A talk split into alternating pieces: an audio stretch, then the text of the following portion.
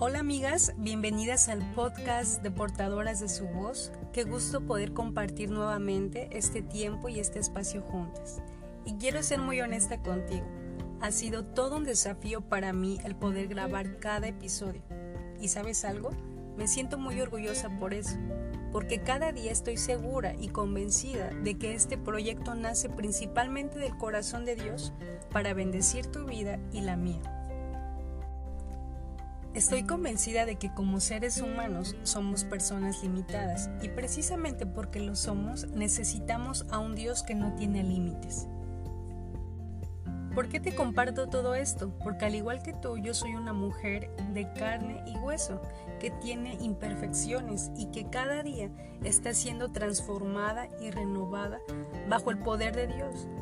Y no, no podría jactarme absolutamente de nada sino de solamente de una cosa, y es la obra perfecta que Dios está haciendo en mi vida, y estoy segura que lo mismo quiere hacer en tu vida.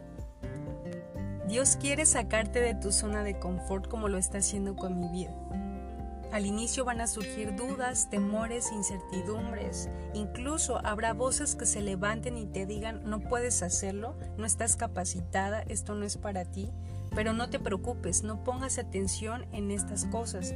Fija tu mirada en las cosas que Dios dice de ti. Fija tu mirada en las promesas que Dios tiene para ti. Fija tu mirada primeramente en servir a Dios, en conocer a Dios, en recibir más de Él y tener una relación profunda, arraigada, cimentada en la roca inconmovible que es Jesucristo. No olvides seguirnos en Facebook e Instagram como portadoras de su voz y a su vez compartir este espacio con otras mujeres. Tu participación es muy importante para este espacio. Por eso te invito a que sigas interactuando con cada publicación.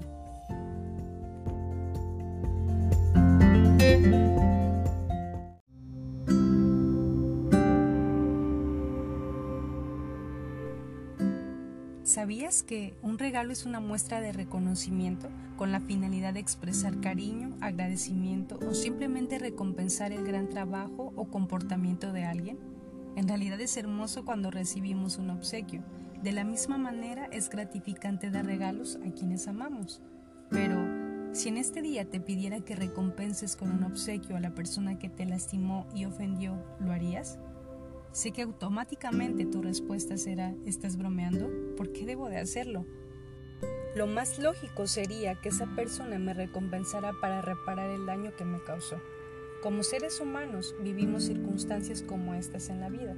Te abriré mi corazón. Antes de haber conocido a Dios tenía una vida complicada y cargaba con un equipaje lleno de emociones equivocadas y heridas sin sanar. Esto no quiere decir que ahora no las tenga, aún sigo viviendo un proceso. La diferencia es que ahora no estoy sola, pues Dios está conmigo y sé que todo tiene un propósito. Recuerdo que desde niña recibí ofensas por parte de personas cercanas. Lógicamente una persona herida, por consecuencia, hiera a los demás. Estas ofensas marcaron mi corazón. Con el tiempo cayeron en el territorio de mi alma y crecieron frutos de resentimiento, amargura y deseos de venganza. Me había convertido en una flor de espinos. Ya sé, suena bastante aterrador, pero era una realidad. Tomé conciencia de que había creado una fortaleza, sí, una muralla impenetrable, para defenderme de cualquier tipo de ataque. En su momento, reflejaba una actitud de autoprotección para prevenir cualquier daño. Pero solo me dañaba a mí misma. No te voy a negar que torpemente también llegué a ofender y a lastimar a las personas que me rodeaban. No me percaté que al tropezarme conmigo misma había empujado a otras personas en el camino. La verdad es que no tengo justificación por las heridas que causé y estoy consciente del dolor que provoqué. Amiga, seamos honestas. Estoy segura que más de una vez hemos sido culpables por ofender a alguien. No todo el tiempo hemos sido solo víctimas. Tal vez ofendimos con un mal gesto, una actitud incorrecta o con palabras que decimos y cómo las decimos. En ocasiones lo hicimos inconscientemente, pero en otras ofendimos con la intención de vengarnos. Quiero preguntarte, ¿tú sabes qué significa perdonar? La palabra perdonar proviene del latín per, que indica acción, y donare, que significa dar, obsequiar o regalar. Entonces, Perdonar es la acción de obsequiar libertad al que nos ofendió y no tomar en cuenta su falta. Esto lleva un proceso. En estos tiempos estamos tan acostumbrados a recibir y hacer las cosas instantáneamente. Qué fabuloso sería poder perdonar en un clic. Lamentablemente no siempre es posible. ¿Te has preguntado por qué es tan difícil perdonar? Bueno, el tomar la decisión de perdonar sin que previamente se haya hecho justicia nos da la horrible sensación de haber perdido la batalla, pues la otra persona logró huir sin antes haber recibido su merecido. Pero cuando no perdonas a alguien, esa persona está encerrada en una cárcel dentro de tu corazón y tus pensamientos, y tú eres el vigilante que está del otro lado de la puerta, asegurándose que el prisionero siga adentro. ¿Te das cuenta? Los dos son esclavos dentro de ese lugar, pues el que está adentro no puede escapar y tú no puedes irte por aferrarte a no dejarlo salir. Sé que es muy doloroso y sabes, yo también me he encontrado siendo guardián dentro de esa cárcel, no dejando ir a aquellos que me lastimaron y buscando hacerlos pagar por el daño que hicieron. Nunca hables de venganza, mejor confía en Dios y Él vendrá en tu ayuda. Proverbios 20:22 Cuando te ofenden o tú ofendes a alguien, la relación entre seres humanos se desgasta y se rompe. Entonces nace el odio y el resentimiento llevándonos a vivir en una sociedad sin paz y sin orden. Eso es lo que provoca la falta de perdón. No solo nos hemos lastimado los unos a los otros, también hemos ofendido a nuestro Creador incontable número de ocasiones. Sin embargo, quiero contarte una buena noticia. Dios nos otorgó su perdón sin buscar venganza o pedir algo a cambio por lo que nosotros hicimos. Por el contrario, entregó lo más valioso que tenía para restaurar la relación desgastada y quebrada que nosotros mismos como creación provocamos. Sí, Jesús, el Hijo de Dios, fue crucificado en la cruz del Calvario. Su muerte es la esencia y el fundamento del plan de redención y salvación de Dios para nuestras vidas. Cuando Jesús se encontraba en el madero, dijo, Padre, perdona a toda esta gente porque no saben lo que hacen. Déjame decirte que fuimos partícipes de la muerte de Jesús nos burlamos de Él, hemos dudado de su existencia y lo hemos ofendido con nuestros actos de rebeldía. En cambio, Él hasta el día de hoy ha sido nuestro defensor ante Dios. Él nunca pecó. Mediante su crucifixión fue pagado el castigo de nuestros pecados y deshecha la obra de Satanás. Ahora todas las personas podemos ser reconciliadas a través del arrepentimiento, cambiar nuestra forma de actuar y pensar para recibir salvación y perdón. Qué asombroso es lo que Dios hizo por nosotros. Pero, ¿qué pasaría si el que me ofendió no está disponible para pedirme perdón?